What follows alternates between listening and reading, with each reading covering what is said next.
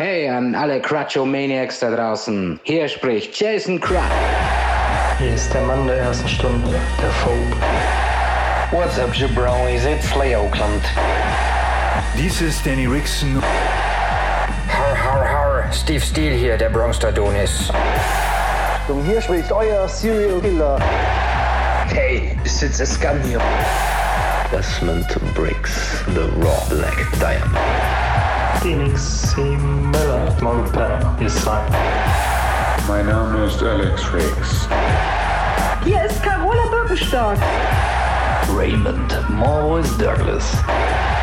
Hi, hier ist Thomas Campen. Hier ist euer Dynamite.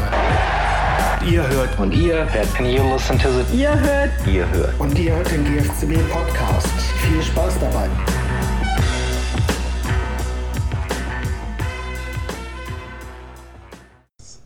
Hallo meine Damen und Herren und damit herzlich willkommen zur November-Ausgabe. Ich glaube, aktuell halte ich mich noch wirklich daran, eine Ausgabe pro Monat hochzuladen.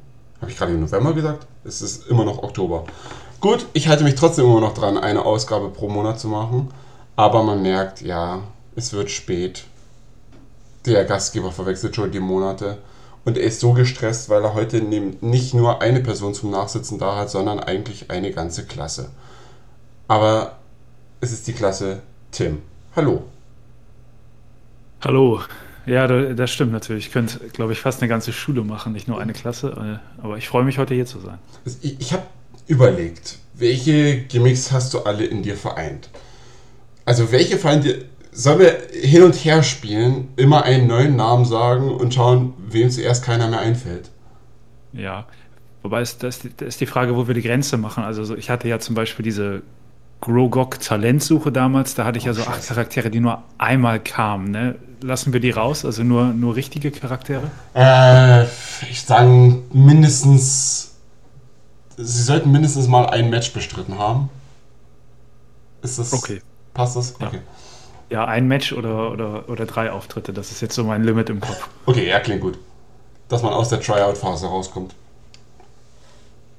Äh, okay, dann ähm, möchtest du anfangen? Dann hast du es einfacher. Ich fange fang an mit äh, Danny Rickson. Das ist natürlich äh, geschenkt. Äh, wir Zeus. Raiden Hero. Äh, Garrison Gator. Ian Welke. The Pheasant Warrior. Holly Hutcherson. Äh, Key Hathaway.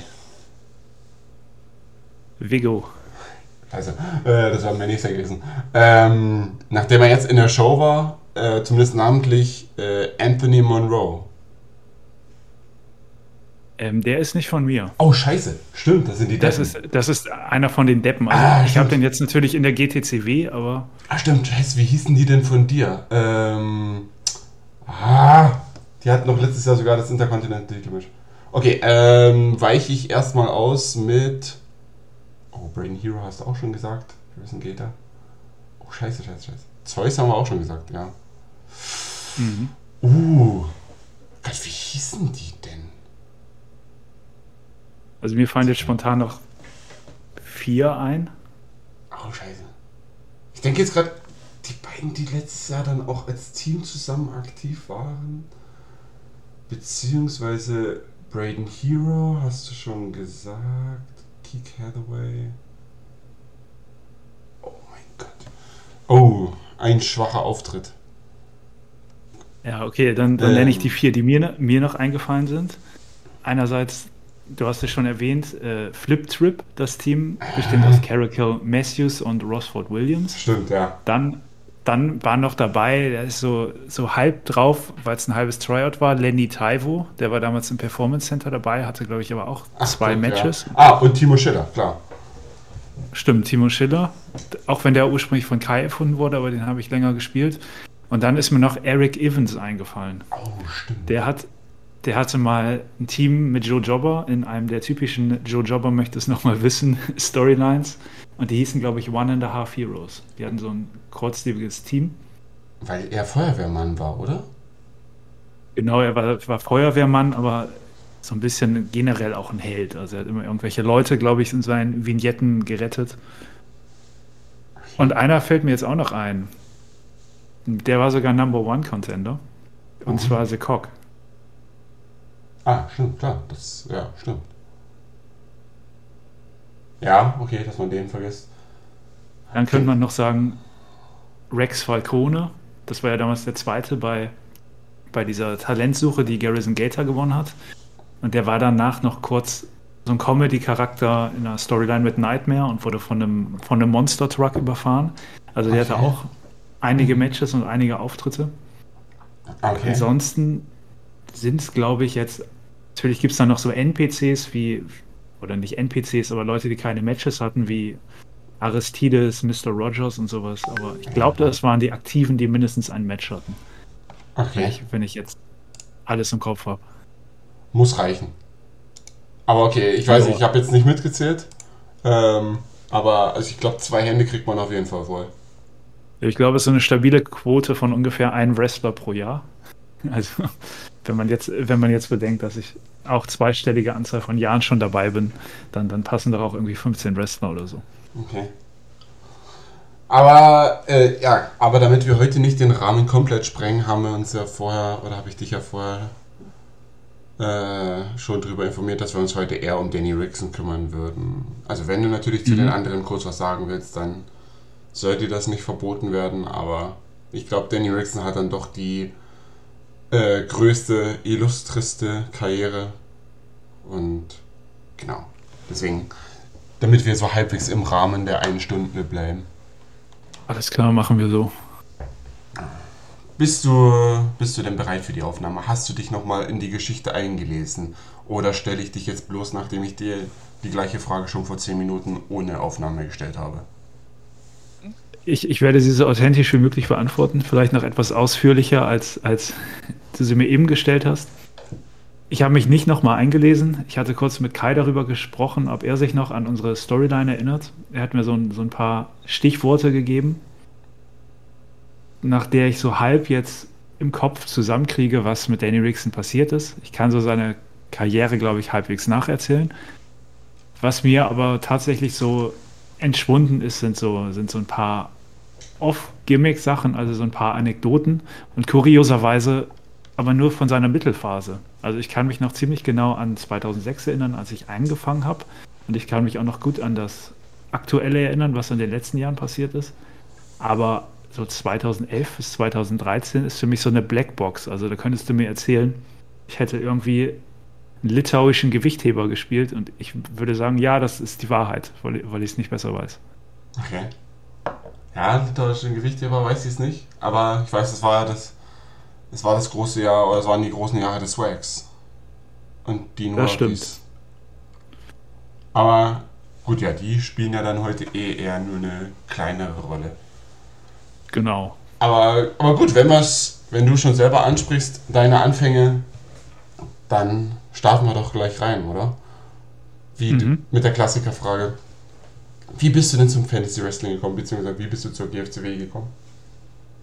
Also ich bin zur GFCW gekommen im April 2006. Ich hatte jetzt im Vorfeld dieses Podcasts versucht, ob ich die Chronologie noch zusammenbringe.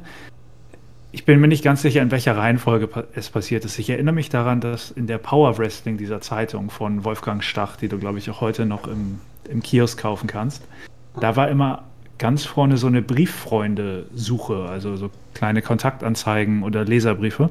Und ich weiß, dass da mal eine Anzeige zum Fantasy Wrestling drin war. Ich weiß jetzt nicht, ob diese Anzeige von Danny von der GFCW kam aber ich glaube, dass mir dadurch der Begriff Fantasy Wrestling irgendwie bekannt geworden ist. Und dann erinnere ich, erinnere ich, mich daran, dass ich eben mit diesem Stichwort Fantasy Wrestling im Kopf damals dann auf die Suche gegangen bin, klassischerweise über Google. Was gibt es denn da eigentlich? Okay. Und ich habe damals relativ viele Ligen gefunden, weil als ich 2006 angefangen habe, da gab es noch viel, viel mehr Fantasy Wrestling Ligen, als es heute ist. Das war noch so die die letzte Phase, so gewissermaßen der Ausklang der großen Fantasy-Wrestling-Zeit, wo es 15 Ligen gab. Also da hatte ich dann eigentlich mehrere zur Auswahl. Ich glaube aber, mich hat die GFCW am meisten angesprochen, weil es die Liga war, die die regelmäßigsten Veranstaltungen hatte. Damals war der Rhythmus ja, wenn ich mich recht erinnere, noch dreiwöchentlich und nicht zweiwöchentlich. Aber trotzdem wurde er damals schon sehr stark eingehalten. Also da war Danny genauso zuverlässig wie jetzt. Wohingegen in anderen Ligen, da bist du auf die Homepage gekommen und hast dann gesehen, da ist irgendwie seit fünf Wochen nichts mehr aktualisiert worden, zum Beispiel. Und da war für mich als Neuling, ich war damals auch relativ neu so im gesamten Internet. Also ich hatte irgendwie früher meinen eigenen Internetzugang bekommen, meine erste E-Mail-Adresse. Das ganze Internet war für mich irgendwie nach Neuland. Und da hast du sofort gedacht, fünf Wochen nicht aktualisiert, die sind nicht mehr aktiv. Ja, GFCW war so, war so das Einzige, wo man gemerkt hat, da, da ist noch jemand aktiv. Auch wenn es damals gar kein Forum gab. Ich weiß nicht, wie das bei deiner Anfangszeit war, ob es da schon ein Forum gab hatte die GFCW damals noch nicht. Stimmt, also die einzige Kommunikation fand eigentlich über Danny statt. Und da gab es auch schon dieses Anmeldeformular. Und da habe ich mich dann einfach mal angemeldet. So total, total begeistert am Anfang, wie wenn man immer, wie, wie man es immer ist, wenn man was Neues findet. Und da hatte ich mich da im März, April 2006 angemeldet. Und es begann direkt mit einem ganz großen Fiasko. Ich hatte nämlich mich am einen Tag angemeldet und wollte am nächsten Tag dann was schreiben und hatte vergessen, wie der Charakter hieß, den ich angemeldet habe. und dann, dann war die Situation so, dass Danny auch damals noch nicht die Homepage in Echtzeit aktualisiert hat. Also mein Wrestler stand dann nicht im Roster. Und jetzt blieben mir zwei Möglichkeiten. Ich konnte warten, bis irgendwann mein, mein Eintrag, was ich da angemeldet habe, auftaucht. Dann weiß ich wieder, wie er heißt. Oder ich probiere das so ein bisschen zu überspielen und schreibe einfach einen anderen Namen. Und das Ganze sollte dann auch passieren. Ich weiß nicht, warum ich nicht Danny einfach gefragt habe und gesagt hat, hey, wie heißt mein Charakter? Ähm, habe ich mich vielleicht damals nicht so getraut als 13-, 14-Jähriger. Weil man liest ja nur so, das ist der Boss und denkt, das ist so, so voll das hohe Tier, wie so, wie so ein Lehrer, den fragt man sowas nicht. Und dann habe ich gesagt, mein Charakter heißt jetzt Danny England, weil ich noch wusste, dass er diesen englischen Schnösel als Gimmick hat. Okay. Und dann wollte ich das so verkaufen, dass es doch der viel coolere Name ist und deswegen heißt mein Charakter jetzt so. Und dann habe ich, glaube ich, am Tag der Deadline eine Anmeldebestätigung bekommen. Und da stand unten im E-Mail-Text drin, du hast deinen Charakter Danny Rickson angemeldet. Okay. Dadurch ist mir dann erst wieder eingefallen, wie mein Charakter eigentlich hieß. ähm, sonst, sonst, hätte jetzt mein, mein Charakter Danny England gehießen. Aber hast du dann. Ich bin froh. Ja, Entschuldige. Ich, ich wollte nur noch sagen, ich bin froh, dass es nicht so gekommen ist. Hast du dann deine Szene nochmal schnell überarbeitet, nochmal deinen Namen schnell geändert? Damit du da keinen, Ja, ich glaube glaub schon. Vielleicht habe ich sie auch damals wie heute, wie ich das ja immer so mache, am letzten Tag geschrieben. Klassiker. Ähm, aber auf jeden Fall bin ich dann froh, dass er nicht Danny England hieß. Und ich erinnere mich auch noch sehr genau an meine erste Szene nicht nur, weil ich sie vor einiger Zeit mal nachgelesen habe, sondern die ist mir bis heute irgendwie so im, im Kopf geblieben. Ne? So wie sich ein Kind vielleicht noch an Weihnachten mit sechs Jahren erinnert, weil es was Besonderes war, aber nicht mehr an Weihnachten mit elf Jahren, erinnere ich mich noch sehr genau an meine allererste Szene. Okay. Und zwar war das damals so, dass Danny Rickson ein klassisches Deutschland-Hasser-Gimmick hatte. Ich war damals als Wrestling-Fan, der reales Wrestling schaut, immer so WWE geprägt. Und da war so ein ganz typisches Heel-Gimmick, einfach dieses USA-Hassen. Und ich habe das dann auf Deutschland übertragen und gesagt, das ist ein Deutschland-Hasser-Gimmick. Und dann kam Danny Rickson in die Halle und hat über Deutschland hergezogen. Und dann kam ein Double von Angela Merkel, die ein Jahr vorher zur Kanzlerin gewählt wurde, in die Halle und hat behauptet, Danny Rickson hätte in ihren oder der Hund von Danny Rickson hätte in ihren Garten gepinkelt. Also das war das Niveau, auf dem ich mich damals bewegt habe. Ja, 2006, und, klar, das gehört dazu. genau. Und daraufhin hat Danny Rickson sie dann niedergeschlagen. Und dann kam noch ein weiteres Double, diesmal von Gerhard Schröder. Ich weiß nicht, warum er Angela Merkel verteidigt hat, weil eigentlich konnten sie ja nicht so gut miteinander. Aber auch der wurde dann niedergeschlagen. Und das war, war der Auftakt von Danny Ricksons Deutschland-Hasser-Gimmick. Okay. Das hielt wie lange? Hm, ich glaube, so bei der ersten Fehde wurde das so ein bisschen aufgeweicht, wie das immer so ist. Am Anfang ist ja das Gimmick sehr stark ja. im Vordergrund und wenn du dann erstmal eine Story hast, dann löst sich das so nach und nach auf. Ich weiß allerdings noch, dass Danny Rickson damals seine Deutschland oder seinen Deutschland-Hass auch begründet hat das war, glaube ich, zu deinen Zeiten auch noch so, dass fast jeder Fantasy-Wrestler so eine traurige Hintergrundgeschichte hat. Ne? Also bei den meisten waren irgendwie die Eltern gestorben oder die waren im Gefängnis. Ja, Und alles ich dachte, dass Disney-Prinzessinnen. Genau. Ich dachte, das muss irgendwie so sein. Sowas muss sich Danny Rickson auch ausdenken. Und ich habe mir eben was ausgesagt, gedacht, warum er Deutschland hasst. Und das Ganze wurde damals verkündet bei einem Format, was es kurz danach auch gar nicht mehr gab, und zwar den GFCW Talkshows. Diese GFCW Talkshows, die fanden immer nach dem Pay-Per-View statt. Und da ist eine normale Ausgabe War Evening ausgefallen. Also da fanden dann keine Matches statt. Die GFC war auch, war auch nicht in der Arena, sondern stattdessen in so einem Fernsehstudio wie, wie bei Andreas Türk oder Vera Entwen. Okay. Und da haben dann die, die Wrestler quasi so ganz lange Interviews gegeben. Und Danny Rickson kam auch dann bei seiner ersten Talkshow dazu und hat seine traurige Hintergrundgeschichte erzählt. Und die ging so, dass er mit seinem Bruder Bobby Bryan Rickson auf einer deutschen Autobahn unterwegs war. Und es kam zu einem Unfall. Und weil die Deutschen so doof sind, waren sie nicht rechtzeitig am Unfallort. Und das hat dazu geführt, dass Danny Ricksons Bruder seitdem querschnittsgelähmt ist. Okay. Und das war sein Grund dafür, dass er Deutschland so hasst. Weil keine Rettungskasse gebildet wurde. Ja, wahrscheinlich irgendwie sowas in die Richtung. Oder, oder das Krankenhaus war nicht gut genug, das weiß ich jetzt nicht mehr genau. Aber ja, das war dann der Versuch von einem 14-Jährigen, der vorhin noch nie was geschrieben hat, irgendwas Tiefgründiges sich zu überlegen, warum jemand Deutschland hasst. Okay. Ja gut, es ist, mein, es ist was anderes. Auf jeden Fall. Also ich habe zumindest damals schon das Klischee vermieden von wegen Elterntod. Okay. Oder, oder im Gefängnis gewesen. Hast du Bruder einen Und Rollstuhl dann- geschickt? Genau. Und dann war das so, dass ich damals, ich glaube, das lief schon über ICQ, irgendwann von Danny, also Dynamite, angeschrieben wurde. Und er hat mir vorgeschlagen, ob ich nicht mit anderen Leuten eine Story machen möchte. Ich Okay. weiß gar nicht, wie, wie lange ich ansonsten da geblieben wäre, wenn man nur immer so für sich selber spielt. Und es gab, wie gesagt, auch kein Forum, worüber man sich ausgetauscht hat, sondern Danny hat quasi damals mich dann vermittelt an zwei Leute. Der eine war dann Chris Hellfire Johnson, mit dem ich auch später Okay, viel zu ja. tun hatte. Und der andere war ein damals, so zumindest mein Eindruck, sehr hochstehender Spieler. Der hat zwei Charaktere gespielt, namens The Great Elodge und The Fan. Sagen dir dir irgendwas noch? The Great Elodge sagt mir was. Also nicht der Spieler an sich, aber zumindest äh, der Name vom Gimmick. Aber Mhm. habe ich jetzt selber nie aktiv erlebt. Okay, ich glaube, die waren auch nur so 2006, 2007 aktiv. Okay. Great Elodge war so ein maskierter Typ The Fan war einer, der quasi aus dem Publikum, wie einige Jahr, Jahre später in der realen WWE Santina Marella äh, oder Santino Marella kam und dann zum Wrestler wurde. Okay. Und wir haben dann mit diesen Leuten gefädet. Ich kenne nicht mehr den genauen Ablauf der Fehde. Aber irgendwann stellte sich dann heraus, dass der Great Elodge und The Fan die gleiche Person sind.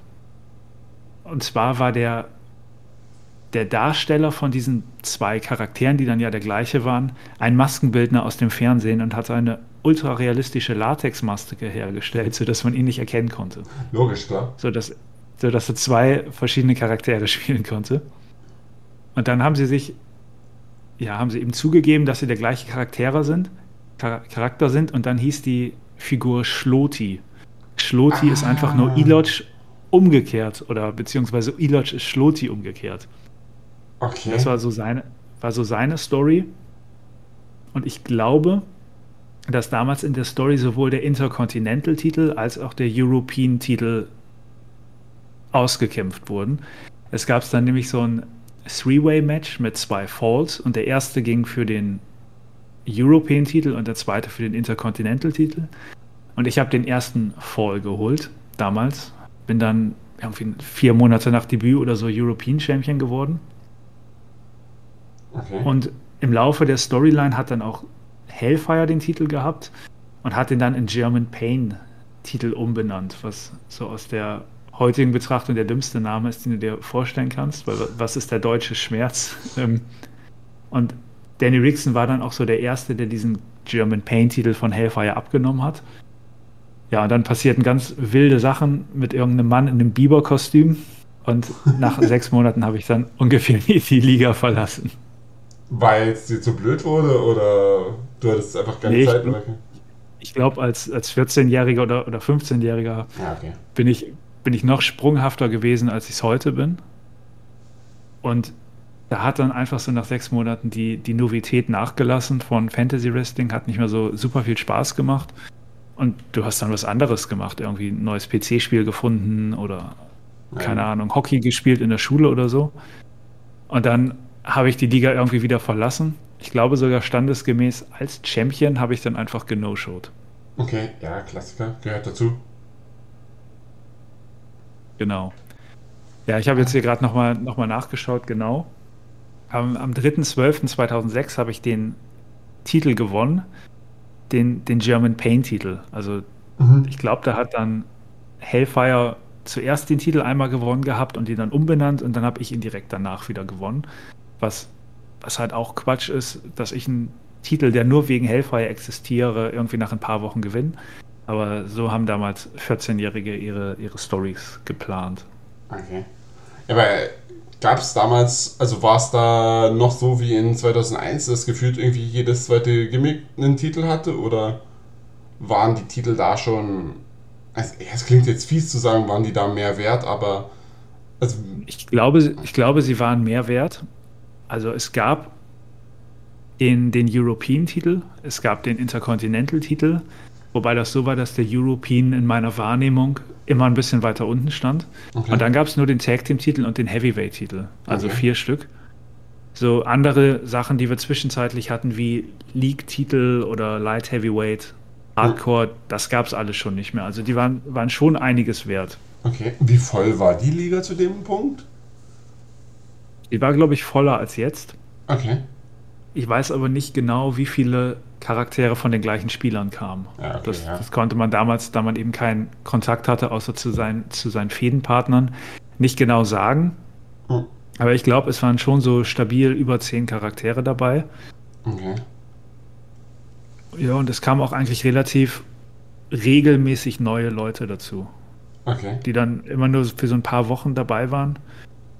Hm. Und die wenigsten sind, glaube ich, geblieben, aber ja, es- war schon, glaube ich, ein bisschen voller als heute. Und auch ein bisschen dynamischer. Also die Charaktere sind dann nicht über zwei Jahre geblieben oder fünf Jahre geblieben, sondern alle relativ kurz. Okay. Ähm, also, wie bist du dann eigentlich dazu gekommen, dass du, also ausgerechnet Danny Rickson, nachdem es dir wieder eingefallen ist, wie er hieß, oder nachdem du wieder daran erinnert wurdest, wie bist du ausgerechnet auf Danny Rickson gekommen, dass er eben Engländer ist und. Ähm, Ja, ich glaube, also hast du dir da was überlegt, großartig? nee, ich glaube, ich habe mir nicht, nicht dabei großartig was überlegt, was man allein auch schon eben daran sieht, dass ich den Namen wieder schnell vergessen habe. Bei mir ist es so, ich habe 2003 oder 2004 angefangen, reales Wrestling zu schauen. Als damals meine Eltern Premiere, später dann Sky abonniert hatten. Und schon als 11-, 12-Jähriger, der gerade anfängt, Wrestling zu schauen, war ich immer ein Fan von diesen Heels, die einfach in den Ring gehen mit einem Mikrofon und irgendwelchen Quatsch labern und dann irgendwann auf die Fresse bekommen. Also diese ganz simplen Heel-Gimmicks, das war immer schon das, was ich am liebsten mochte. Zum Beispiel sowas wie Chris Jericho damals war. Und daran angelehnt ist Danny Rickson ja schon so ein bisschen. Damals war das eher noch so üblich, hatte ich den Eindruck bei anderen Charakteren, dass die eher so eine Power-Fantasie sind. Also viele haben sich selber gespielt oder auch so ein bisschen unverwundbare Charaktere. Aber das hatte mich damals schon nicht gereizt, sondern ich wollte immer eher einen Bösen spielen, der auf die Fresse bekommt, aber trotzdem eine große Klappe hat und der sich immer so ein bisschen durchmogelt. Also das war eigentlich so der Ansatzpunkt hinter Danny Rickson. Und da habe ich dann, glaube ich, einfach gesagt, wenn er noch Deutschland hasst, dann gibt es immer einen Grund, warum er irgendwas am Mikrofon sagt. Aber das war jetzt nicht so tiefgründig begründet. Und ich habe auch überhaupt keinen Bezug zu England. Okay. Also ich, ich war, war nie in England. Vielleicht kommt das ein bisschen daher, dass Danny Rickson, und das ist auch ein Aspekt von ihm, der dann später aufgegriffen wurde, jemand in meinem Kopf immer war, der ein sehr guter Techniker ist. Also so ein klassischer Techniker, wie es damals Chris Benoit war oder vielleicht William Regal. Und ich habe immer so ein bisschen die britische Szene eigentlich mit sehr guter Technik verbunden oder auch so mit, mit klassischen Technikern. Okay. Vielleicht kommt er deswegen aus England, aber das kann ich nicht mehr 100% sagen. Okay. Aber, ja gut, damit hast du ja quasi die Frage schon beantwortet, wie viel Danny Rickson in dir steckt. Also eher weniger. Ja, aber halt. Eigentlich gar nichts. Also weder, weder vom Alter, also damals waren ja viele angemeldete Charaktere 17 oder 18, Ja. weil das, glaube ich, auch einfach dem Spieleralter entspricht. Na gut, heutzutage, John Boy Doc hat auch einen 17-Jährigen angemeldet, jetzt neulich. Aber Ja. Danny Rickson war schon zum Zeitpunkt seiner Anmeldung, glaube ich, um die 30 und ich war eben 14. Und Okay. er ist auch 20 Zentimeter kleiner als ich bin. Also wir haben überhaupt nichts gemeinsam eigentlich. Ist Danny Rickson so klein? Oder bist du so riesig? Ich bin knapp zwei Meter groß und er ist 1,78. Holla die Welt weh, okay. Also vielleicht war ich damals auch noch ein bisschen kleiner, wobei ich glaube, ich war auch schon mit 14, 15 fast ausgewachsen. Ja, also ich glaube, das hat einfach damals so mein Bild meiner Lieblingswrestler entsprochen. Zum Beispiel Chris Jericho ist ja auch unter 1,80 Meter. Hm. Und Danny Rickson hatte damals auch diese lang blonden Haare, ist in Oberkörper frei und diese lange, langen Tights aufgetreten, also genau wie irgendwie wie so ein Chris Jericho oder ein Chris Benoit Okay. weil das einfach mir immer mehr gefallen hat als zum Beispiel diese anderen Superstar-Gimmicks. Ich mochte auch nie sowas Mystery-mäßiges wie den Undertaker oder so. Es hat mich nie gereizt. Hm. Ich wollte immer so einen Bösewicht spielen, der auf die Fresse bekommt. Und da, daran ist Danny Rickson einfach angelehnt. Okay. Ja, ich meine, damit ist er auch jahrelang gut gefahren. Das stimmt. Und ich finde auch, ich finde auch bis heute, also ich muss dazu sagen, natürlich aus heutiger Perspektive ist alles, was ich mit Danny Rickson damals geschrieben habe und auch noch viele Jahre später geschrieben habe, natürlich grottenschlecht. Aber ich finde immer noch, dass er eigentlich nur so wirklich als Heel funktioniert. Also es gibt ja einige Phasen, wo ich ihn dann als Face gespielt habe. Und sein Face-Gimmick war eigentlich immer so das eines Veteranen, der sich durch tolle Kämpfe irgendwie bei den Fans beliebt gemacht hat. Da finde ich ihn eigentlich immer langweilig. Also ich finde im Gegensatz zu zum Beispiel Kick Hathaway hat er keine wirkliche Face-Identität. Ja, also bei Also- Rickson, ich denke schon auch eher irgendwie an irgendwelche fiesen Sprüche, an The Good Show, an. Er hat alles Mögliche, um die Leute runterzumachen. Schon vor, bevor das Match wirklich anfängt. Genau, genau, so sehe ich es auch genau.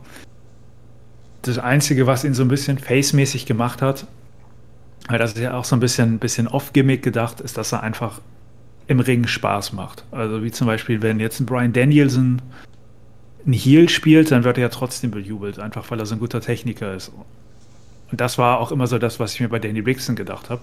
Hm. Also wenn, wenn er jetzt ein Cagematch.de Profil hätte, dann wird er wahrscheinlich bei 9,3 oder so stehen, weil er einfach ein guter Wrestler ist.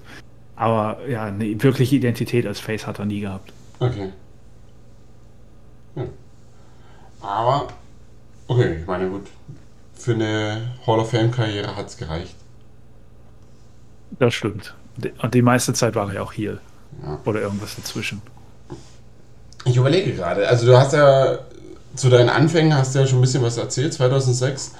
Gab es dann eigentlich nochmal irgendwie eine Rückkehr von dir zwischendurch oder bist du dann erst 2009 wiedergekommen? Weil 2009, als ich da war, da erinnere Mhm. ich mich, dass ich relativ früh dann eine Fehde zwischen Eric Fletcher und dem Demon Danny Rickson hatte. Ich bin zwischenzeitlich noch einmal wiedergekommen. Das müsste Anfang 2008 oder Ende 2007 gewesen sein. Ich glaube Anfang 2008. Okay? Da ist Danny Rickson mit einem leicht veränderten Gimmick und auch leicht verändertem Aussehen aufgetaucht. Äh, Hatte so zwei, drei Promo-Videos. Da war er auf irgendeinem Schloss zu sehen. Er hatte plötzlich ganz viel Geld. Und ich weiß auch nicht mehr, was ich mir dabei heute gedacht habe. Er war völlig mit Steroiden aufgepumpt. Also er war unglaublich muskulös. Okay. Und hatte so ganz kurze, blond gefärbte Haare. Ich meine, dass, äh, also dass Heels zwischendurch mal reich sind, das ist ja, das gehört auch zum guten Ton. Wenn du keinen reichen, versnobten Heel gespielt hast, hast du dann wirklich gelebt. Ja, das auf jeden Fall. Und das mit diesen Muskeln und Steroiden, vielleicht habe ich mir dann doch irgendwie gedacht, er ist zu klein, um irgendwie krass rüberzukommen. Und für mich als Real-Wrestling-Schauer war damals auch die Zeit, wo ECW war, also diese WWE-Version von ECW. Und da war Test dabei, also Andrew Martin. Und der sah unglaublich komisch aus. Der war auch so voll gepumpt. Kein Wunder, dass er dann auch mit 33 gestorben ist. Aber irgendwie fand ich den cool, auf so eine, so eine verquere Weise. Da war halt so ein Typ, der kaum noch nach Mensch aussah, so viele Muskeln hatte der. Und das hat mich irgendwie so ein bisschen inspiriert, glaube ich, dass das perfekte Heels sind. Und dann musste Danny Rickson da durch. Aber aus diesen zwei, drei Promo-Videos ist dann wirklich nie was geworden. Und er kam dann erst 2009 richtig zurück. Okay.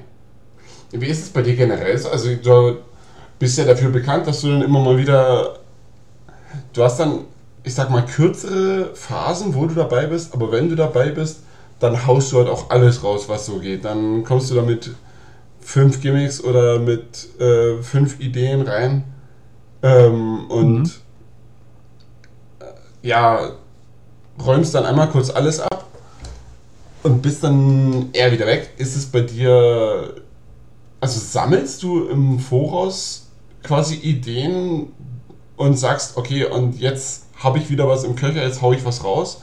Oder ist es eher so, dass du, keine Ahnung, du wachst einen Morgen auf, denkst dir, hey, jetzt habe ich gerade eine geile Idee, dann kommst du wieder zurück und beim Schreiben bauscht sich das dann alles auf, sage ich mal, und mhm. äh, da kommt dann alles, was, ja, was raus will.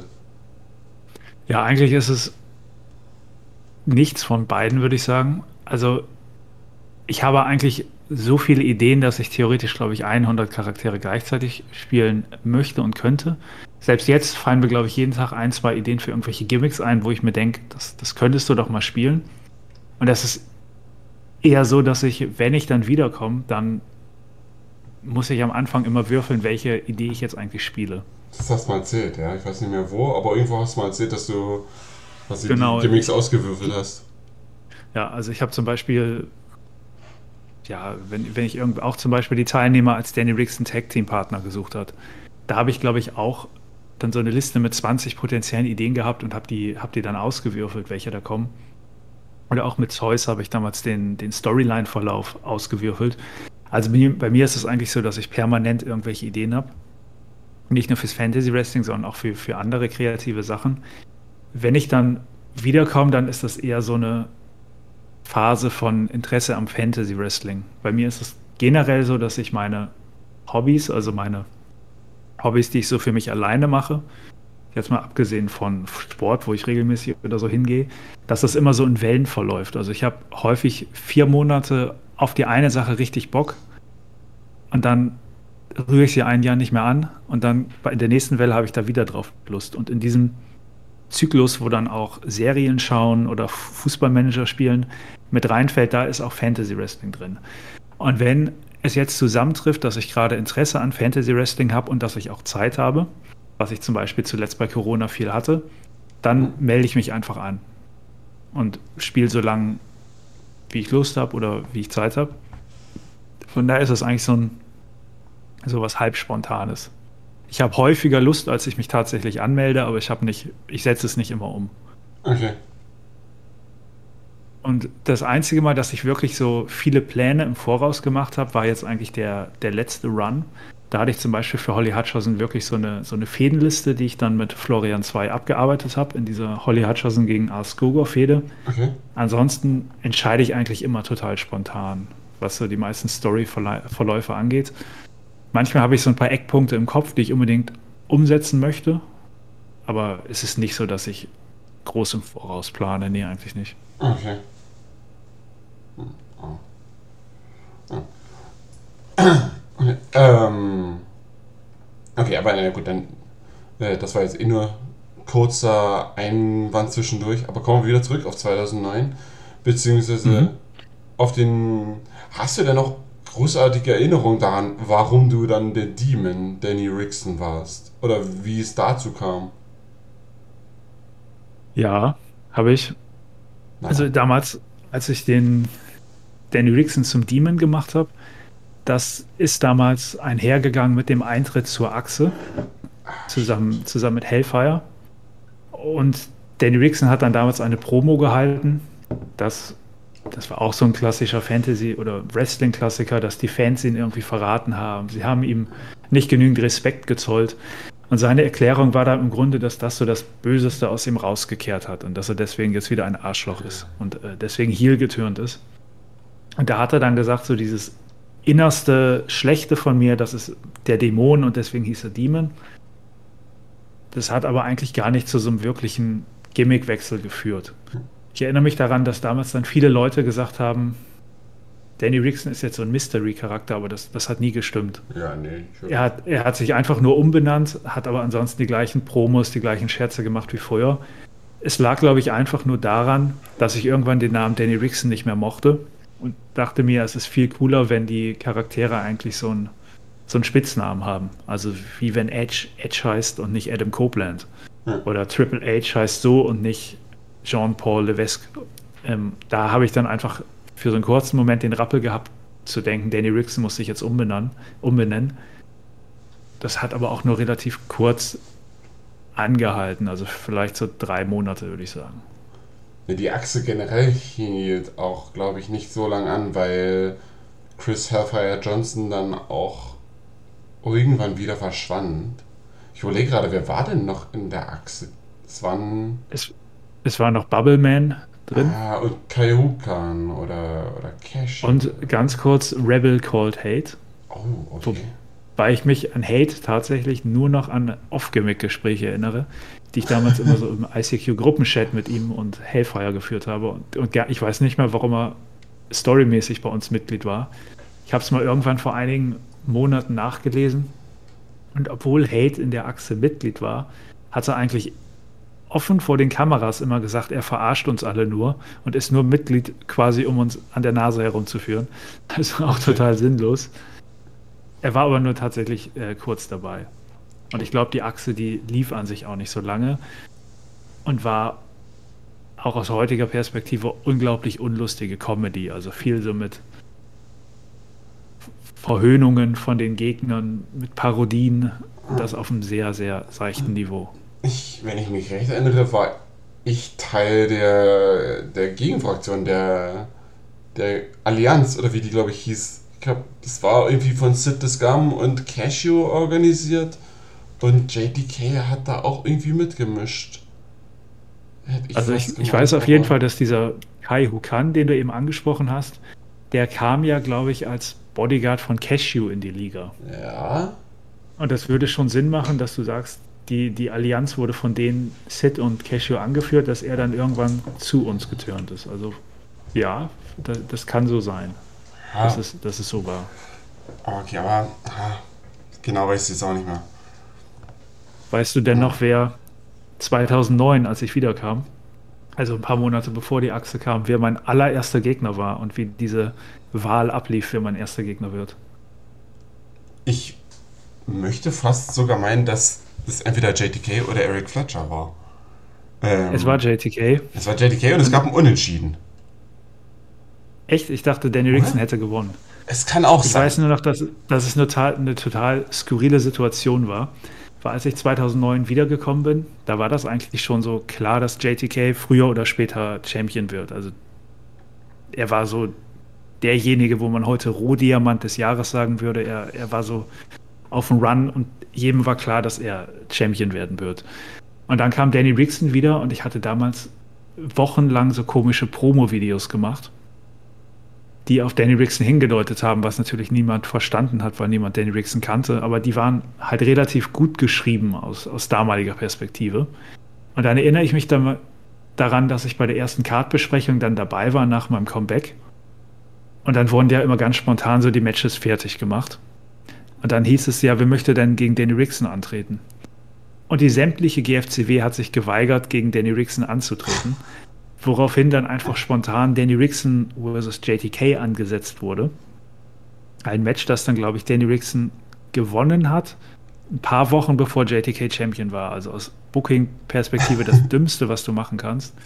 Aber das war einfach so damals diese Anarchie, die in der GFCW vorherrschte. Da weigert sich einfach mal das komplette Roster gegen, gegen mich anzutreten und dann macht man so eine, so eine sinnlose Booking-Entscheidung. Das ist mir noch so im Kopf geblieben von, von damals. Beim, damals gab es halt auch noch die schöne Kartbesprechung im, im Chat Sonntagabends. Genau. Wo man sich ab, sich ab und zu einen Spaß draus gemacht hat, zu sagen, ich, ich bin heute nicht dabei und dann unter falschem Namen reingekommen ist und irgendwie die Leute getrollt hat. Das war so ein Scheiß da jedes Mal, weil da halt auch irgendwie drei Viertel der Zeit wurde über irgendeinen Quatsch diskutiert, dann wurde da ewig lange diskutiert, in welcher Stadt man heute die Show veranstaltet. Ja, und das kam dann eben so super spontan. Irgendwie fand es dann einmal in, in, Türkendorf in so einem Zelt statt, weil, glaube ich, du hattest mal erwähnt, dass es bei dir in der Nähe ist, Türkendorf, ja. und dann fanden alle den Namen so lustig, Türke, und dann hat man dann Zirkuszelt aufgestellt und da war dann einfach so ohne jede Vorplanung eine Show. Hm. Ich schaue gerade nochmal zurück. Also es gab am 5.6.2009 gab es ein Single Rematch JTK gegen Danny Rickson. Das heißt, okay. es müsste irgendwann. Ah ja, und davor gab es ein Single Match JTK gegen Danny Rickson. Und das. Ähm. Ui, da gab es sogar noch eine Szene danach. Ja, doch Rickson fängt ihn ab und zeigt den Most Technical Slam. So folgt, sofort folgt das Cover 1, 2, 3. Das war's. Also am 22. Mai, falls du da zurückgekommen bist, oder da hattest du zumindest dein Rückkehrmatch ja. anscheinend, da hast du gewonnen. Und genau, danach, und am 21.06.2009, also einen Monat später, wurde JTK dann Champion. Okay, ja, das war dann halt einfach so. Genau.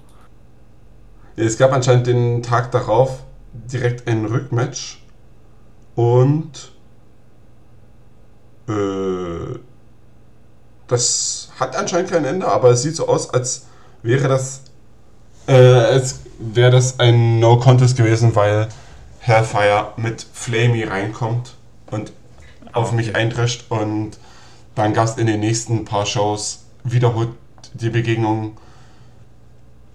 Ja, Danny Rickson und Hellfire gegen JTK und wer war mein Partner? Ähm, Eric Fletcher? Nein, es war der Mann, mit dem du eine denkwürdige Fehde hattest? Äh, wen denn eine denkwürdige Fehde? Zumindest eine denkwürdige, oder zumindest gab es denkwürdige Szenen. Ah, Big Toby. Das ist korrekt. Ah, okay. Ja, generell aus der Zeit ähm, sind, sind dir da irgendwelche Fäden, Stories, Ereignisse in Erinnerung geblieben oder möchtest du da mhm. nochmal etwas ansprechen? Das kann, ja, kann auch Big Tobi sein. ja, Tobi, Tobi liegt, glaube ich, chronologisch noch ein bisschen dahinter. Was mir einfällt, sind so ein paar On-Gimmick und ein paar Off-Gimmick-Sachen. On-Gimmick, damals die, die Braden Hero-Sache. Da kam, glaube ich, Ende 2009 müsste das gewesen sein. War das so früh schon? Braden Hero dann, dann wieder oder erstmals in die Liga und er war so vom Gimmick her ein absoluter Fan von Danny Rickson, der dann als Schützling angenommen wurde. Also Rickson war sein Mentor und dann von Rickson aber eigentlich nur verarscht wurde. Und das bleibt mir in Erinnerung, weil, wenn ich das jetzt richtig im Kopf habe, wurde das damals im Feedback immer sehr gelobt. Also damals ging es ja noch viel auch so um Bewertung, von daher war mir das Feedback auch, auch einfach wichtig damals. Und Braden Hero wurde irgendwie total hoch gelobt und ist dann auch in ein Turnier gekommen. Das war das jetzt bei Tidal Nights oder bei irgendeinem anderen Pay-per-View, vielleicht auch Brainwashed, stattfand. Und dieses Turnier fand zeitgleich statt mit einem Match von Danny Rickson um den Intercontinental-Titel. Und damals hat dann Dynamite Danny entschieden, es wäre ja unfair, wenn, wenn Tim jetzt beides gewinnt. Deswegen entscheide ich einfach mal, dass er nur eins gewinnt. Und was möchte Tim wohl lieber haben? Möchte er dieses Turnier gewinnen und einen World Title Shot bekommen oder möchte er Intercontinental Titel gewinnen? Und dann wurde ohne zu fragen entschieden, dass Braden Hero verliert und Danny Rickson gewinnt. Aus heutiger Perspektive ist, finde ich es auch völlig okay, aber damals hat, hat es mich so als impulsiven 16-Jährigen oder 17-Jährigen total aufgeregt, das weiß ich noch. Okay. Weil damals habe ich mir so, schon so ein bisschen was darauf eingebildet. Ich möchte unbedingt einmal World Champion sein. Ich möchte die Nummer 1 der GFCW sein. Und dann wegen so einer politischen Entscheidung wird mir der, der, der Titel geraubt. Ich glaube, da war ich damals kurz davor, das erste Mal die Liga zu verlassen aus Protest. Okay. Das ist mir noch so aus, in Erinnerung geblieben. Auch wenn es aus heutiger Perspektive natürlich ein bisschen äh, lächerlich anmutet, aber so hat man damals gedacht, wenn man an einem Spiel teilnimmt, möchte man auch gewinnen. Und was mir noch Erinnerung geblieben ist, ist, was damals auch so die Phase war, wo viele Sachen, die es in der GFCW heute noch gibt, das erste Mal aufgerufen wurden. Ich glaube, damals kamen so das erste Mal die Awards und auch die ersten Podcasts. Das müsste auch so die Zeit 2009, 2010, 2011 gewesen sein. Und da war ich dann, glaube ich, später immer mit Kai dann auch, auch so dabei und habe das Ganze mal ausprobiert. Und das ist mir noch in Erinnerung geblieben. Ähm, ja, aber ansonsten glaube, das waren so die zentralen Sachen, an, an die ich mich jetzt so spontan aus 2009 erinnere. Und dann, ja, 2011, da ging es dann eben, wie du gesagt hast, später auf Big Toby zu, beziehungsweise Gorn und vorher eben die, die Titelsache mit Robert Brett, wo dann Danny Rickson dann irgendwann auch das erste Mal den Titel gewonnen hat. Und dazwischen lag noch äh, The Cock, der, der dann das World-Titel-Match gewonnen hat, was ich dann verschenkt habe. Ich wollte fragen, war das dann, also Danny Rickson hatte dann eben zum ersten Mal den Titel gewonnen. War das dann auch die Phase, wo er die Titelmatches dann quasi an The Cock und auch an Nightmare quasi verschenkt hat und da doch irgendwie Nightmare sogar irgendwie hat irgendwas gewinnen lassen. Also ich weiß nur, es gab da im Feedback, wo du schon angesprochen hast, gab es doch auch ordentlich Kritik. Mhm. Gerade auch von meiner Seite aus. Ich fand das ja damals nicht so toll. Ich war dann nicht so Nightmare euphorisch wie ja manche andere. Ja, aber da, da, da vermischst du gerade zwei, zwei Jahre untereinander. Ah, okay. Und zwar die ganze Sache mit The Cock war 2010 und okay. die große Nightmare und Big Toby Sache war erst 2011. Ah, okay. Zum Zeitpunkt 2010 war Danny Rickson noch nie World Champion gewesen und er hatte mhm. auch noch nie die Chance bekommen, überhaupt ein Titelmatch zu haben, was mich, wie ich eben gerade schon gesagt habe, immer so ein bisschen gewurmt hat. Okay. Und dann habe ich eben diesen Comedy-Charakter The Cock reingebracht und dann fand irgendwann der Battle Royal statt, wo ein neuer Number One Contender gekürt wurde. Und von Anfang an war mir eigentlich klar, dass The Cock kein Number One Contender sein kann. Also so, so dringend wollte ich den Titel dann auch nicht gewinnen, dass ich die Liga so ins Lächerliche ziehe. Ja. Aber dann haben sich die Bewerter, ich weiß nicht, wer die Bewerter waren, dafür entschieden, The Cock diese Battle Royale gewinnen zu lassen. Okay. Und dann stand er plötzlich gegen Robert Bretz im Main Event von Title Knights. 2010. Ich glaube, Danny Rickson hat damals überhaupt keine Rolle gespielt. Der hatte vorher die Liga schon verlassen.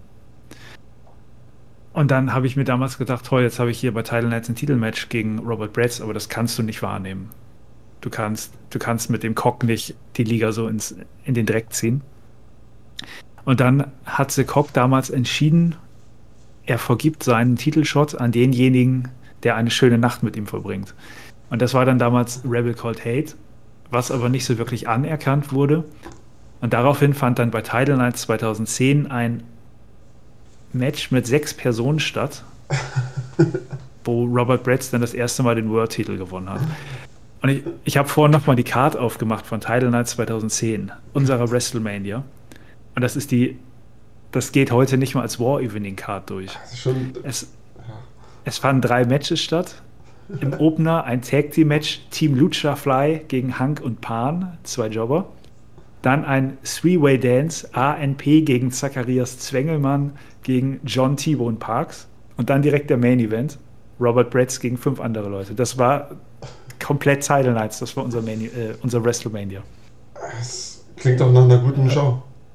Auf jeden Fall. Man kennt niemanden davon mehr außer, ja. außer halt Robert Bretz. Und Zacharias Wengelmann während der beeindruckenden Promo auf YouTube. Und ANP hat immer Bilder gemalt, das weiß ich auch noch, die findet man noch im alten GFCW-Forum. Und Team Lucha das waren die, die von einem VW-Bus überfahren wurden. Ah, okay. Na, ANP sagt mir gar nichts mehr.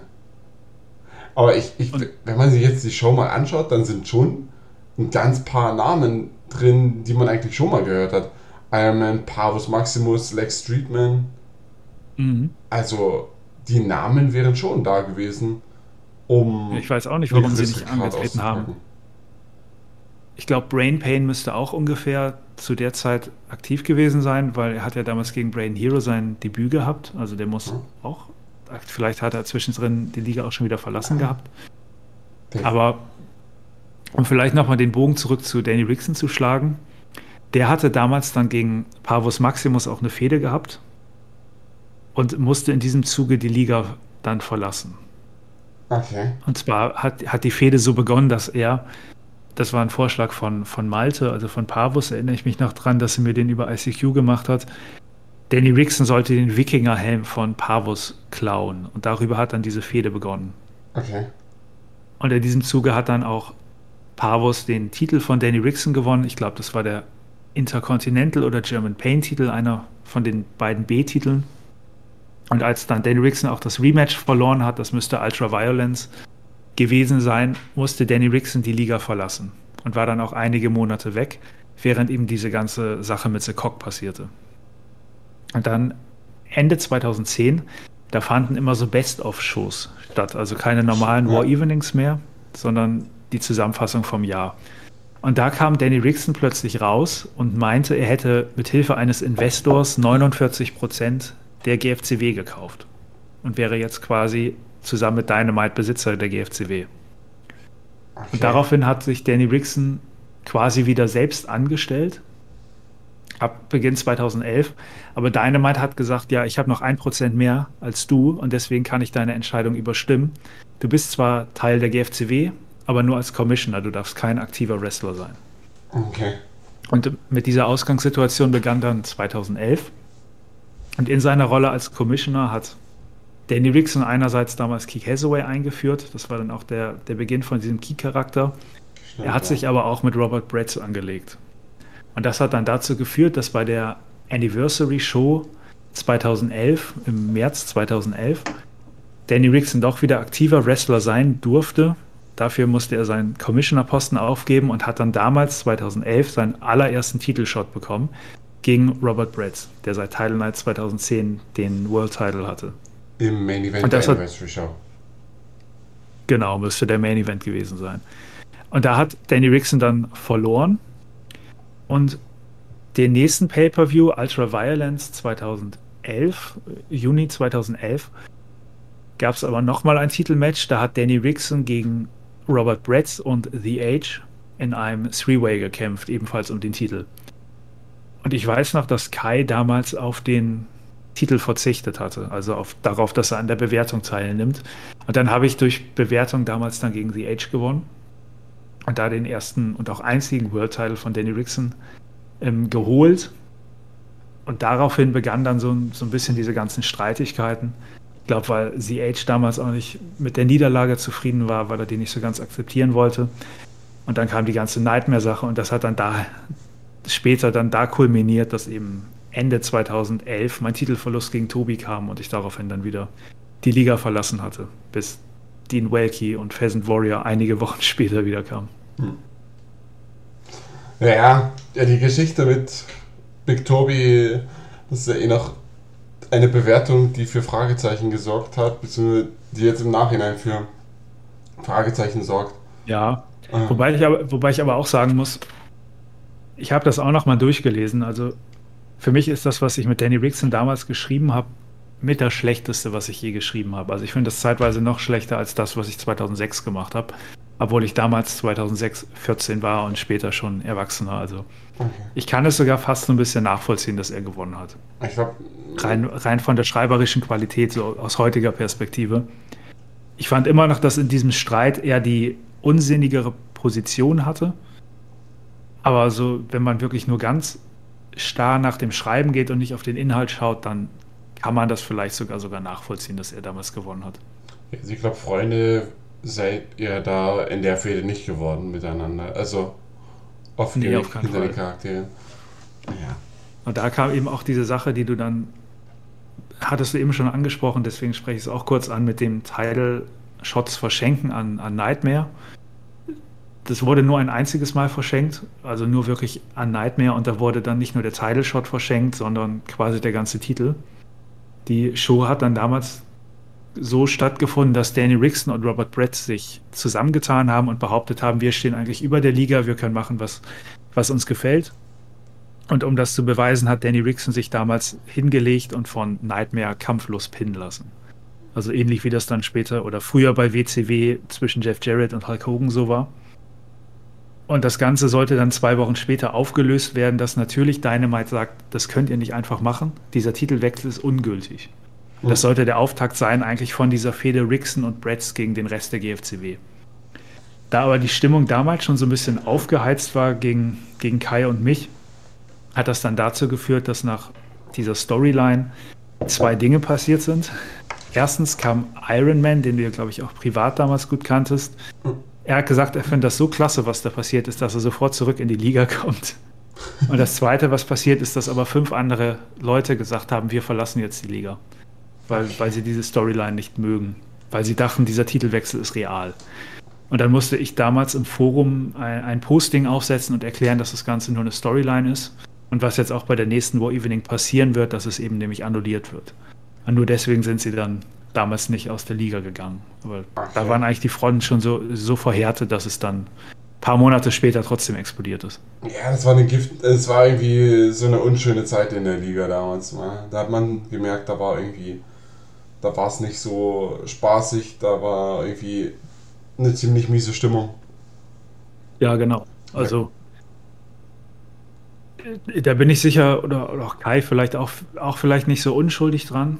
Wir waren zwar nicht unbedingt die Aggressoren, aber wir haben das schon auch immer so ein bisschen vielleicht so auf so ironische Weise abgetan, anstatt wirklich mal den Konflikt oder das Gespräch zu suchen. Ja, aber ich bin einfach froh, dass, dass seitdem jetzt in den letzten zwölf Jahren eigentlich keine größeren Streits mehr waren mit, mit meiner Beteiligung. Also ich finde vielleicht doch nicht so das Enfant terrible der GFCW, wie, wie manchmal damals Leute dachten. Also du bist erwachsen geworden. Ja, auf jeden Fall. Altersmilde und ruhig. Ich habe übrigens vor, vorhin nochmal Title Night 2010 durchgeschaut. Äh, warum auch immer war das nicht die ganze Card, die da am Anfang bei der Kartansage durchkam. Da gab es dann schon noch Matches wie Lex Streetman gegen Sid Scum oder ähm, oder halt auch das Lethal Lockdown Match um den GFTW Tag Team Titel. Mit den Outlaws gegen Team Dizio. Ja. Okay. Also, Diese Lockdown klingt wie so ein, wie so ein TNA-Match. Heißt nicht sogar ein Pay-Per-View von denen so? Ich möchte, also ich möchte meinen, das ist auch eine Matchart davon. Das ist auch irgendwie so ein Stahlkäfig. Okay. So Hell in a Cell mit noch Waffen, die da rumliegen, glaube ich, aber keine Ahnung.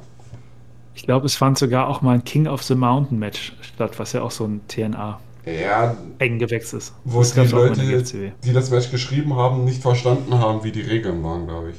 Oder nicht genau. wussten, wie die Regeln waren. Ja, früher, früher war nicht alles besser. Ja.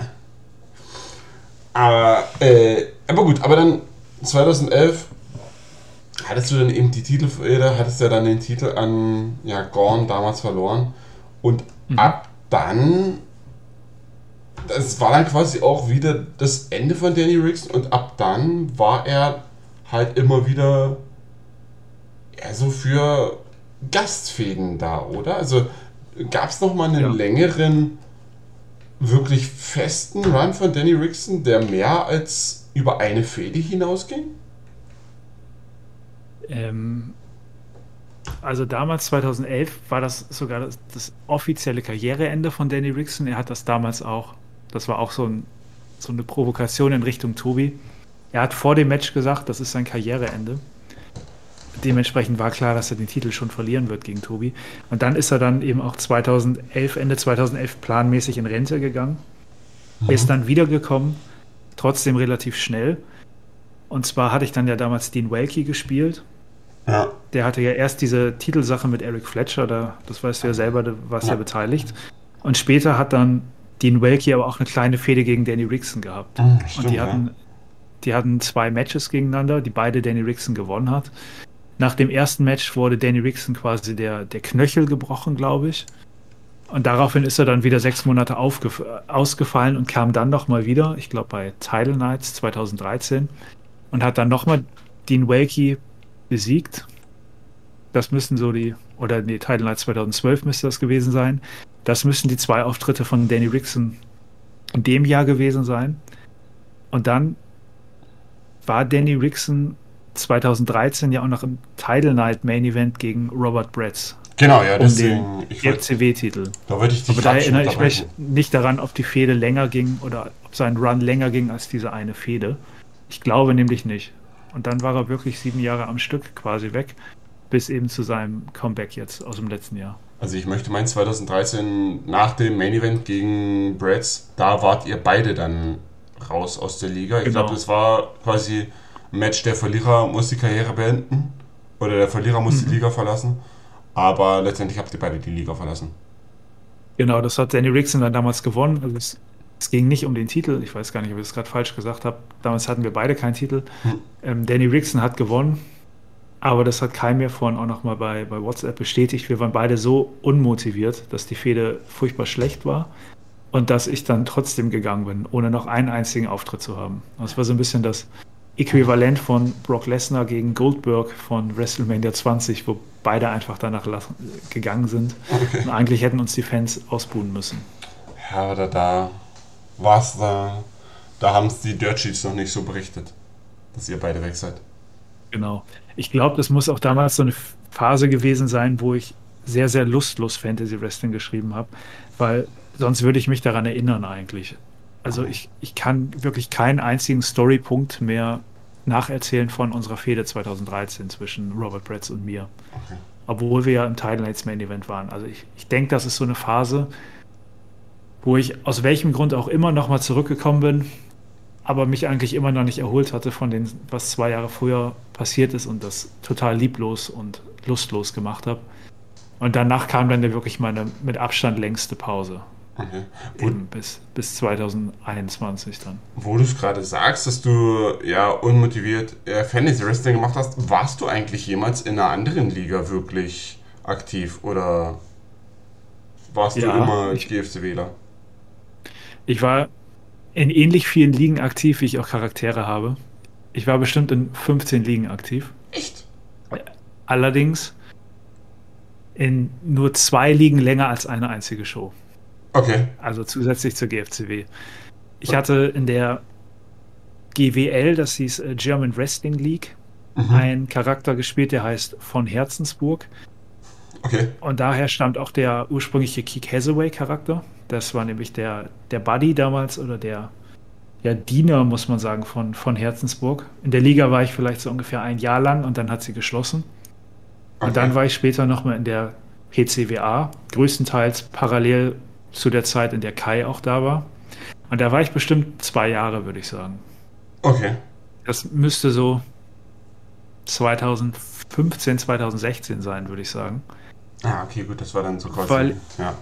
Genau, weil ich weiß, in diesem Zusammenhang hatte ich dann später auch noch mal mit dem Charakter Zeus, mit dem ich ja auch dann bei GFCW noch mal war, auch den Tag-Team-Titel in der PCWA oder so ein Tag-Team-Turnier zusammen mit Simagel gewonnen, der nämlich eigentlich ein Stamm-PCWAler war. Und wir kannten uns irgendwie darüber, dass wir zusammen in der PCWA als auch in der GFCW gespielt haben. Mm, Okay. Und da war ich dann aktiv. Das war so, also PCWA war eigentlich das neben GFCW das einzige, wo ich wirklich regelmäßig aktiv war. Aber ja, das größtenteils eigentlich GFCW Okay. und eben mit abgesehen von diesen zwei Ausnahmen. Und ansonsten habe ich eben in bestimmt 10, 12 Ligen mal für eine einzige Show mitgemacht und, und es dann bleiben lassen. Okay. Zu Hause, ist es, zu Hause schmeckt es doch immer am besten. Sehr gut. So muss es sein. Aber ja, aber okay, das, dann war halt die Zeit in der PCWR die Zeit, wo ich komplett raus war aus dem Fantasy Wrestling. Dann konnte ich damit, äh, konnte ich da nicht wirklich was dazu sagen. Oder nicht wirklich was zu Ja, sagen. das Aber okay, Zeus kannte ich ja dann wieder. Und wusste nicht, dass der dann auch in der PCWR noch sein Unwissen getrieben hat. Es war auch nur ein einziges Match. Das war so ein Open Invitational Turnier, wo auch PCWA, das C in PCWA stand für Crossover. Also Okay. deren, deren Idee war es eigentlich, dass Wrestler aus anderen Ligen auch daherkommen und da irgendwas machen. Und dafür hatten sie diesen Brawl and Rumble, also diesen großen Fantasy Wrestling Royal Rumble, Hm. wo dann auch immer Gastwrestler zugelassen wurden, die nie eine Gewinnchance hatten, aber egal. Und es gab eben auch ab und zu dieses Turnier, ich glaube, das hieß PCWA Cotratores Turnier, so hieß Ah, der, ja, deren stimmt, ja. Titel. Und da hatte mich dann Klaus, so hieß der Spieler von Simagel, damals angefragt, ob ich nicht mit Zeus diesen, die, an diesem Turnier teilnehmen möchte an seiner Seite, weil wir uns eben aus der GFCW kannten. Wir waren ja auch bei Title Nights eben zusammen in diesem, diesem Titelmatch, wo Zeus dann wieder den Titel verloren hat an John Boy Dog. Okay. Und das war so die Zeit. Und Zeus war, glaube ich, so wirklich. Ich war kein halbes Jahr da. Das war wieder einer meiner typischen kurzen Runs, wo ich dann nach zwei Monaten den Titel gewonnen habe, ihn dann wieder verloren habe bei der ersten Gelegenheit und direkt die Liga verlassen. Also das war, das war so ein typischer kurzer Tim-Run nochmal 2016. Er kam, sah und siegte. Genau. Okay. Und dann, ja, hast du deine Stiefel an den Nagel gehangen, kamst in die Hall of Fame. Mhm. Ja, wie war es für dich? Die, wann, wann kamst du denn in die Hall of Fame? Das war vor, deinem, vor deiner Rückkehr so wirklich. Ja? ja, auf jeden Fall. Das war, ich gucke hier gerade auf der GFCW, ah, steht es nicht drauf. Ich würde sagen, das war so 2019, 2020, irgendwie so um den Dreh. Das hat mich, hat mich auf jeden Fall sehr, sehr gefreut, muss ich sagen, in der, in der Hall of Fame zu sein.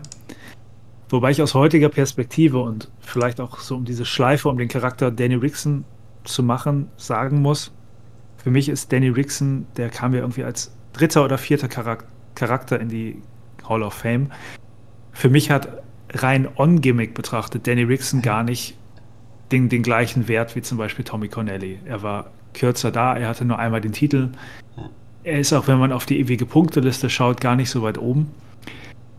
Ich glaube, in der Hall of Fame stehe ich eher so als Spieler, weil ich eben mit so vielen Charakteren da war, weil ich mit vier verschiedenen Charakteren ähm, den, den, Titel gewonnen habe, mit zwei weiteren Number One Contender war, weil ich vielleicht auch so ein, das sage ich jetzt bewusst in Anführungszeichen, damit es nicht so arrogant klingt, weil ich vielleicht so einen gewissen Einfluss hatte auf einige andere.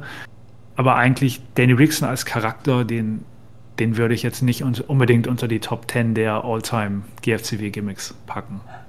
Da geht's, ja, also da ist schon, da geht's vor allem darum, halt deine Gesamtleistung für die Liga, denke ich halt auch. Ja, glaube ich auch. Mhm. Aber ja, ich meine, gerechtfertigt war es auf jeden Fall. Ich suche es auch gerade. Also 2019 war es ja auf jeden Fall nicht. Da wurde. Ähm, aber hier, 2000, 2017. 2017, okay. 2017, ja, Tatsache. Schon so lange. Schon ja. recht früh. Ja, ich erinnere mich noch daran, dass äh, Kai die Laudatio gehalten hat. Ja. Für mich. Und er wurde dann ja ein oder zwei Jahre später auch eingeführt und dann hat Serial Killer für ihn die Laudatio gehalten und ihn dann, dann zum Match rausgefordert. Also, ja, warum nicht du? Da konnte ich mich dann nicht, nicht revanchieren. Ich wurde nicht gefragt. Also ich hätte ich es gern gemacht. Aber ich glaube, Kai hat das sogar irgendwann mal falsch abgespeichert gehabt. Er hat irgendwo mal gesagt oder geschrieben, ich hätte keinen Bock gehabt, das für ihn zu machen. Aber, aber das stimmt tatsächlich nicht. Ich hätte es gern gemacht, aber irgendwie hat sich Sirio vorgedrängelt und das dann ja auch für seine Story genutzt. Okay. Schweinerei. So hätte sich dann kam ja irgendwann. Genau, und dann kam ja irgendwann, kam das auch durch die Hall of Fame, nee, das kam vor der Anniversary Show von, von Sascha dann die Frage, ob ich gegen ihn antreten möchte, gegen, gegen Antoine Schwanburg. Und da ist dann Danny Rickson ja quasi aus seinem Ruhestand zurückgekommen. Genau, ja. Und das war dann 2020, 2021. Und ich glaube, die drei Jahre dazwischen hatte ich mit Fantasy Wrestling gar nichts zu tun. Okay. Ja, genau, und aus dem ein Match, nachdem mir die Anniversary Show dann irgendwie doch ganz cool wurde, da hast du ja nach diesem einen Match dann irgendwie doch Bock gehabt, noch mal länger zu bleiben und dann kam ja noch die, ähm, ja, das große Projekt, der Fünf-Stufen-Plan des Danny Rickson mit einem genau. Tag-Team ein Teilnight-Mini-Event bestreiten. Was nicht ganz geklappt hat, aber. Ja, das stimmt. Ich glaube, dieser, dieser Run, dass dann aus dem einen Gastmatch dann letztendlich doch mehr wurde und dann sogar ein Run wurde, wo ich sechs Charaktere oder so gleichzeitig gespielt habe, das hat sich so nach und nach aufgebaut. Ich weiß noch, dass im Vorfeld der Anniversary Show hatte ich mit Kai viel geschrieben. Wir hatten damals so eine, so eine Facebook-Gruppe zusammen mit Jan und Sebastian, dem, dem Spieler von Mephisto. Und in dieser Gruppe hatten wir uns immer so ein bisschen über Fantasy Wrestling durchgehend ausgetauscht. Und eigentlich war immer so die einhellige Meinung, wir haben überhaupt keinen Bock mehr drauf. Und dann hatten wir aber eben beide zu unseren Gastmatches zugesagt. Ich gegen Antoine Schwanburg und er gegen Serial Killer.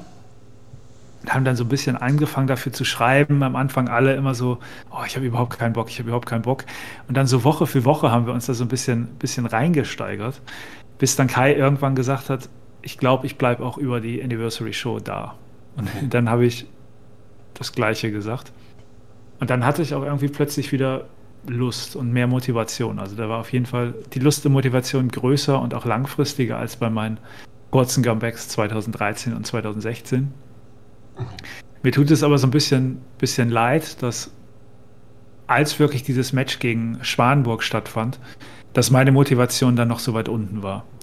Also Sascha hat sich ja wirklich sehr früh um dieses Match auch bemüht. Ich glaube, er hat mich fast ein Jahr früher ange, angeschrieben und ich habe halt überhaupt keinen Input geliefert. Ich habe nur irgendwie auf den letzten Drücker seine Vorschriebe ausge, ausgefüllt. Okay. Und dann, dann war es irgendwie vielleicht auch so ein bisschen unterwältigend, dieses Match. Und direkt in der Show danach sage ich, ja, ich bleibe trotzdem und denke mir dann was Eigenes aus. Also es war aus heutiger Perspektive, glaube ich, so ein bisschen unglücklich von mir gelöst, aber ja, die Lust kam dann irgendwie so auf den letzten Metern und dann bin ich einfach geblieben. Okay. Ja, aber ich, ich weiß gar nicht, ich habe das Match jetzt nicht als schlechter in Erinnerung oder irgendwas. Ja, es gab da diese, diese Storyline, das ist, glaube ich, du warst damals ja mit Alex Riggs auch involviert. Du warst ja noch der, der Diener von Schwanburg und Danny Rickson und Antoine hatten da damals so ein Stimmt, Abendessen, ja. wo du uns beiden was servieren musstest. Stimmt, ja. Und erst ging das so ein bisschen hin und her, dass es sich dann so langsam so eine Rivalität aufgeschaukelt hat. Und irgendwann, ich glaube, dann zwei Shows vor der Anniversary Show, hat dann aber Sascha gemacht, gesagt, eigentlich funktioniert das nicht so wirklich, was wir hier machen, und hat dann, was damals, glaube ich, im Feedback recht kontrovers war, eigentlich so die, die, die vierte Wand gebrochen. Sagt man vierte Wand? Und hat dann gesagt, ja. eigentlich ist Danny Rickson irgendwie persönlich irgendwie mein Buddy und wir wollen einfach ein gutes Match haben und diese ganze Rivalität haben wir nur vorgespielt. Ach, stimmt, ja. Das war dann so dieser On-Off-Gimmick-Bruch. Ja. Und ich glaube, diesen Bruch hat er bewusst gemacht, weil, weil er auch gemerkt hat, mit so wenig Input von mir funktioniert die Story eigentlich nicht. Die ja. ist eigentlich so, so vor sich hingetropft. Ja, stimmt, ja. Und deswegen habe ich das Match so ein bisschen als so lala im, im Hinterkopf. Also hat, hat vielleicht das Potenzial, das die beiden Charaktere haben, nicht so wirklich ausgenutzt. Stimmt, ja, jetzt. Aber das ist ja auch, auch bei mir so ein wiederkehrendes Motiv. Also die ganzen Dream-Matches, zum Beispiel gegen, gegen Kai, zweimal gegen Rickson, gegen Robert Bretz, die waren ja auch für, für den Hintern. Die, die kann man auch vergessen. Also irgendwie habe ich das so an mir, dass wenn eigentlich die größten Matches stattfinden, ich die geringste Motivation habe. Ja gut, weil da die Erwartung einfach immer so groß ist, du weißt, egal was du machst, eigentlich wirst du da den Erwartungen nicht gerecht und irgendwie man hat schon von vornherein keinen Bock, wenn man weiß, ah, okay, da muss ich jetzt 20 Seiten schreiben, damit die Leute zufrieden sind. Das kann natürlich ja. sein, ja. Oder man, oder man denkt sich, man hat so wenig Motivation, um sich zu motivieren, buckt man einfach das größte Mensch aller Zeiten und dann kommt die Motivation von selbst und das funktioniert ja auch nicht. Aber, naja. Aber gut, ich meine, du warst dann ja doch noch motiviert, eben mit The Beauty and the Best, äh, Best da eben loszulegen. Ja, wie enttäuscht warst du da am Ende, dass, oder warst du überhaupt enttäuscht, dass du am Ende quasi mit dir selber fäden musst oder mit dir selber ein Team gründen musstest?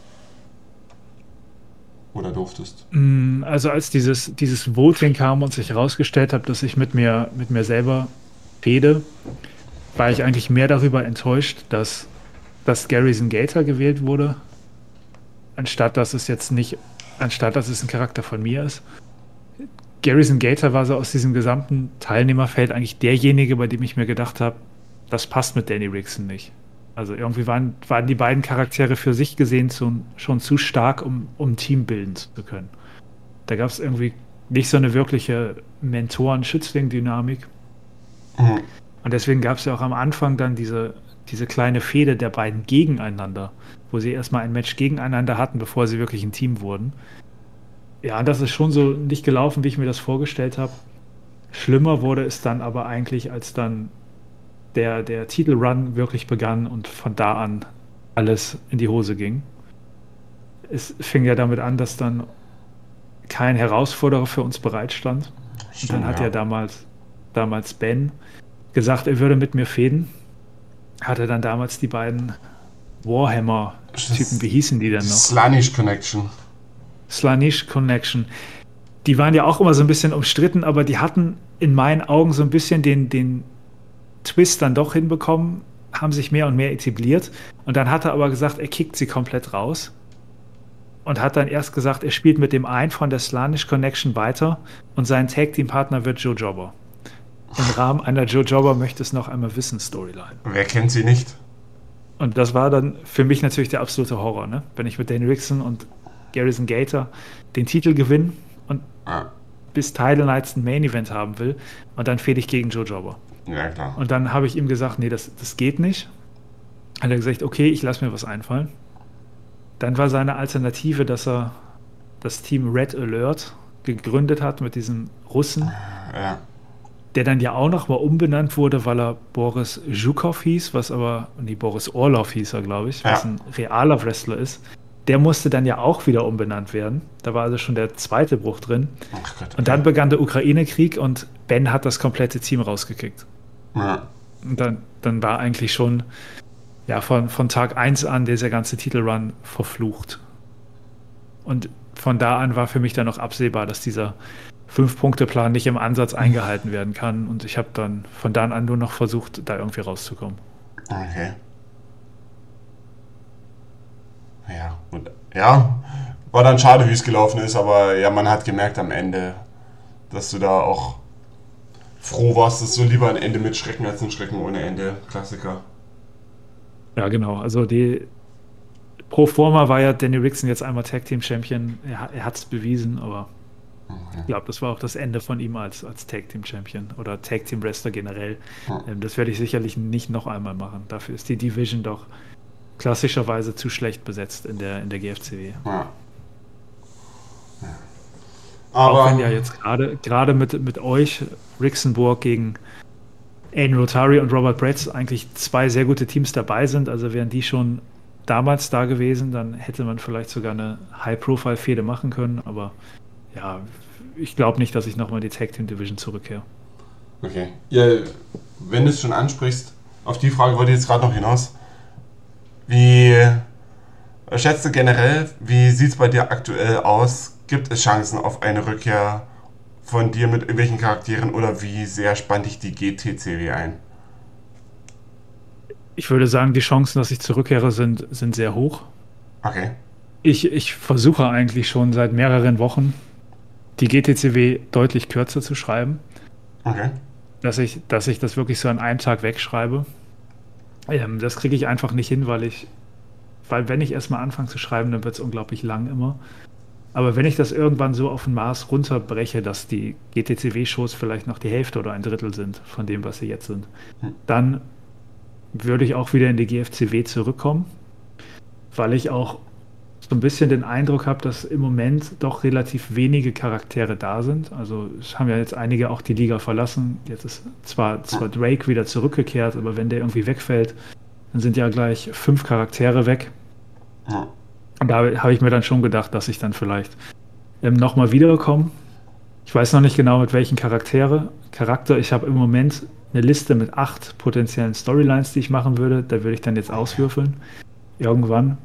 Also ich denke mal so vielleicht Anfang 2024, Frühjahr 2024 würde ich sicherlich nochmal wiederkommen. Und ich kann auch sagen, dass irgendwann auch Danny Rickson doch mal wiederkommen wird. Er ist ja jetzt ist, ich glaube, 46 oder 47 Jahre alt. Okay. Und ich habe mir immer schon, deswegen hatte ich das vorhin auch erwähnt, er hatte eigentlich nie einen guten Face-Run oder sowas. Und seine Karriere ist jetzt auch letztes Mal mit diesem Tag-Team so ein bisschen auf so einem Lowlight geendet, mhm. dass ich mir denke, er sollte eigentlich schon nochmal so, ein, so einen coolen Singles-Run haben. Auch für mich so als Abschied von diesem Charakter. Weil er ist ja seit 2006 dabei, haben wir ja gerade besprochen, seine Karriere. Und er hat wirklich sehr, sehr viele schlechte Phasen gehabt. Einfach weil ich mich als Schreiber entwickelt habe. Und ich glaube, im Moment bin ich als Schreiber auf einem deutlich höheren Niveau, als ich es 2006 oder 2011 war. Aber Danny Rickson hat eigentlich wenig davon abbekommen. Also meine, meine besten Leistungen sind sicherlich irgendwie in Holly oder so geflossen. Und ich denke mir einfach, mit meinen derzeitigen Fähigkeiten irgendwie würde ich gerne nochmal so einen Rickson-Run über ein, zwei Jahre machen. Okay auch, auch als Singles-Wrestler, als Heel. Ähm, und das wird sicherlich irgendwann passieren, da ich ihn nicht spielen möchte, wenn er schon 55 ist. Das fände ich unrealistisch. Also ja. wird er wahrscheinlich auch innerhalb der nächsten ein, zwei Jahre zurückkehren, vorausgesetzt, dass ich Lust auf Fantasy Wrestling habe. Okay. Ja gut, die, die Lust ist immer da. Aber pass auf, wir machen es dir einfach auf. Wir machen das als Hausaufgabe für die Leute, bevor ich die noch vergesse. Die sollen einfach, also Hausaufgabe, meine Damen und Herren, du suchst dir eins von Tims Gimmicks aus und planst eine Rückkehrstory. Ja, das wäre doch was. Das könnte mir, könnte mir in meiner Entscheidung helfen, dass von den acht, acht Ideen, die ich im Moment aufgeschrieben habe, dass dann 16 draus werfen werden, dann habe ich mehr zum Würfeln. Beziehungsweise eine davon setzt du ja eh aktuell schon um. Jetzt kannst du zugeben, du versteckst dich hinter den Forgotten Faces. Nee, leider nicht. Waren die, waren die diese Show da oder haben die geno-showt? Ich glaube, sie wurden forgotten. Also, nee, äh, ja, aber ich, also, das gab eine No-Show. Oder mir ist zumindest nichts ja, sehr, pa sehr passend, weil ich hatte ja in dieser Show einen Gastauftritt mit dem Pheasant Warrior. Ah. Und als Kai hat mir irgendeinen Vorschrieb, gesch äh, Vorschrieb geschickt und das Dokument hatte den Titel Die Chance, dass die Forgotten Faces No-Shown ist sehr hoch. Punkt Doc. Ich glaube, das, das. es hat sich bestätigt. Ja, ich glaube, das war mein Segmentname. Irgendwie Ach so, das war Ding. deins. Okay. Ich glaube, er hat das, das, war dann das. An, mir, an mich weitergeleitet, äh, damit ich weiß, was passiert. Ah. Ja, stimmt, das war das, äh, das war das Segment, die, die Szene nach, äh, nach dem Sleaze Tag Team Match. Glaube ich. Ja. ja. Okay, dann, dann war der Name von dir. Ich dachte, das hätte er sich ausgedacht. Aber ja, ich hatte ja in dieser Show schon zwei Auftritte. Einerseits mit, mit dem Pheasant Warrior, wo jetzt so eine kleine Mini-Story passieren wird und ein Match gegen Aiden Rotari stattfindet. Und dann hatte ich auch in dem, in dem Segment mit den Urban Ultras Berlin Nasmi Sayan und Alexi Ribaschwili aus der ah, GCW gespielt. Okay. Ach, das bist du, okay. Auch, auch wenn ich nicht genau weiß, warum ich die gespielt habe. Weil die, die Gimmicks sind von Kai und nach dem Match hat eigentlich Dennis gefragt und ich dachte, er hat irgendeine super Story-Idee, warum das passieren soll. Okay. Und stattdessen schreibt er mich dann irgendwann an, ja, kannst du vielleicht so, so einen Skit-Vorschrieb machen? Und dann okay. wusste ich gar nicht, worum es da gehen soll und warum es jetzt dieses Gastmatch gibt. Okay. Und dann musste ich mir da irgendwas einfallen lassen und über Gimmicks schreiben, die ich mir gar nicht ausgedacht habe. Aber ja. dafür war es, glaube ich, auch, auch ganz okay. Aber die werden jetzt nicht regelmäßig wiederkommen. Das kann ich schon von Anfang an sagen. Okay. Aber ja, mal Szene hat getaugt. Aber gut, darüber reden wir ja am Mittwoch wahrscheinlich mit, mit Sascha. Genau, wahrscheinlich. Aber gut, aber ich glaube, wir haben tatsächlich uns einen guten Überblick über deine Karriere verschafft. Oder bist du der Meinung, dass wir etwas ganz Wichtiges noch ausgelassen haben? Gibt es noch einen wichtigen Punkt, den du gerne ansprechen möchtest? Nee, eigentlich nicht, würde ich sagen. Vielleicht kann ich noch mit einer, einer Anekdote abschließen. Bitte, ja. Da hattest du mich vorhin, vorhin gefragt, ob ich so aus der Zeit 2010 irgendwelche Anekdoten kann. Und mir ist jetzt gerade eine eingefallen, wo du, wo du gesagt hast, du steckst hinter den Forgotten Faces. Als damals Sekok in die Liga kam, da wusste ja keiner, wer den spielt. Also da hatte ich das ja so gemacht, dass ich nicht offen gesagt habe, ich spiele den, sondern Sekok war quasi eine Geheimidentität. Okay. Und damals, ich habe ja sehr viel Kontakt im Fantasy Wrestling mit Kai gehabt, aber mein allererstes Mal mit Kai habe ich geschrieben in der Rolle von The Cock. Und ich habe damals dann auch quasi bei ICQ das Gimmick so ein bisschen weitergespielt. Und ich glaube, ihn sind auch so, so ein bisschen angeflirtet in der Rolle von The Cock. Und das ist so aus, aus heutiger Perspektive lustig, weil quasi auf dieses Gespräch, irgendwann habe ich mich dann enttarnt, ist dann diese ganze Danny Rickson, Robert Brett Sache gewachsen. Weil uns dann irgendwann klar wurde, okay, wir sind irgendwie Fantasy Wrestling mäßig so auf einer Wellenlänge. Und vielleicht sollen wir auch mal mit den richtigen Charakteren eine Story machen. Aber das Ganze begann dadurch, dass ich die Fake-Identität eines schwulen Hähnchens angenommen habe. das vielleicht so, so als letzte Anekdote. Okay. Als auf eine bunte Karriere. Eine, ja, wortwörtlich. Das ist ein, ein sehr schöner Abschluss. Ich, generell, ich fand es wahnsinnig interessant, dir da jetzt bei ja, den ganzen mich. Geschichten zuzuhören. Das war, ähm, ja, man hat viel über deine Hintergründe erfahren. Man konnte viele in Erinnerungen schwelgen. Ich fand ich. Ja, du warst ja auch zeitweise wirklich. Wir haben ja lange parallel gespielt, ne? Also wir, wir sind ja beide jetzt wahrscheinlich die Dienstältesten, seitdem Mario nicht mehr dabei ist. Und da, da hat man ja schon irgendwie auch gemeinsame Erinnerungen. Dürfte, ja, dürfte mal sein. Ja, krass. Ja, dann bleibt mir auch nur zu sagen, danke an dich fürs Organisieren und fürs Fragen stellen. Ja. Ähm, Wenn du irgendwann eine zweite Staffel machst, dann können wir auch über meine anderen 48 Gimmicks äh, sprechen. Ja, es In etwas kürzeren Ausgaben dann. wurde schon gesagt, theoretisch müssten wir langsam eine zweite Reihe starten, halt mit den ganzen zweiten Charakteren. Aber ja, mal schauen. Ähm, gibt es denn deinerseits einen Wunschgast für die nächste Ausgabe? Einer hat sich bei mir quasi, also einen habe ich schon auf dem Zettel. Mhm. Ähm, Ich aber glaube, die meisten gab es ja eigentlich schon. Ne? ja, vier sind nicht mehr Also- übrig. Also Hattest du, hattest du, er ist zwar nicht mehr aktiv, aber hattest du schon mal Jan interviewt? äh, ja, war tatsächlich eine Okay. der Einer der ersten ersten. ne? Also Daimi, ja, Ja, stimmt, als er mal kurzzeitig wieder da war. Jetzt erinnere ich mich dunkel. da musste ich die Chance gleich nehmen. Und Rob Gosler? Mm, ja, wobei ich nicht mehr weiß, ob es da hauptsächlich um Goslar oder hauptsächlich um den Puppenspieler ging. Ich glaube hauptsächlich um Goslar. Ich glaube, dann habe ich keinen keinen Wunsch. Also mir fallen da auch nicht so Ja. viel, so viele Namen mehr ein, Ja. die, du- die du noch nicht hattest. ja, passt schon. November-Ausgabe ist, glaube ich, gesichert. Und Weihnachten, da gibt es dann ein Best-of. Da rede ich dann mit allen. Ja, oder du musst mal über deine eigenen Charaktere sprechen. Ja, schauen. Ja, Kannst du so mit verstellter Stimme dich selber interviewen, das wäre doch auch was. das geht schon. So wie bei wie beim Paper, äh, beim Podcast-Intro. Meine Damen und Herren, schickt, schickt Aufnahmen an Sarah. Du hast es ja gemacht, Erinnerst- vorbildlich. Erinnerst du dich eigentlich noch daran, dass wir uns, bevor wir uns in der GFCW getroffen haben, aus dem Power Wrestling Forum kennen? Ja, stimmt. Du hattest damals dann so einen Aufruf gestartet, ob dir jemand, glaube ich, so ein, so ein Bild basteln kann, wo ein Totenkopf in einer Kapuze ist. Ja. Ach? Und daraufhin hatte ich mich gemeldet. Das war fantastisch. Ich danke dir. Das stimmt. Bitte sehr. Warst du das ja? Das war Kai, der das gebastelt hat. Aber nicht stimmt. Das, das Und war Kai da überhaupt schon geboren? Das war ja, war ja irgendwie noch sehr, sehr früh. Ja, wer weiß. Vielleicht war er damals, wurde es vorhin gesagt, dass in Power Wrestling mit den Fan, äh, mit den äh, Leserbriefen oder Brieffreundschaften, ich weiß, ich hatte da sogar mal einen Brieffreund für zwei oder drei Briefe und dann war es mir zu blöd, da irgendwie immer hin und her zu schreiben. Ja. Dann habe ich, Ja, ich hatte, ich hatte als Kind mal so einen Brieffreund oder Brieffreundin, die saß, glaube ich, in der Schweiz. Hat, sie- hat auch nicht lang gehalten. ja, ich habe dann genau schaut irgendwann und ich hoffe, In der Power Wrestling am Anfang bei den Leserbriefen war aber auch mal der Spieler von Pavus mit einer Melone auf dem Kopf abgebildet. Also kein Hut-Melone, sondern Stimmt, eine ja. Wassermelone. ja, doch stimmt. Ja, das Bild, äh, ich erinnere mich. Ist doch nicht aus dem Kopf. Ja, ja da sitzt die Melone drauf. Aber gut, ähm, nein, dann danke ich dir für deine Zeit, die du dir heute genommen hast. Ich danke allen Zuhörenden für das Zuhören.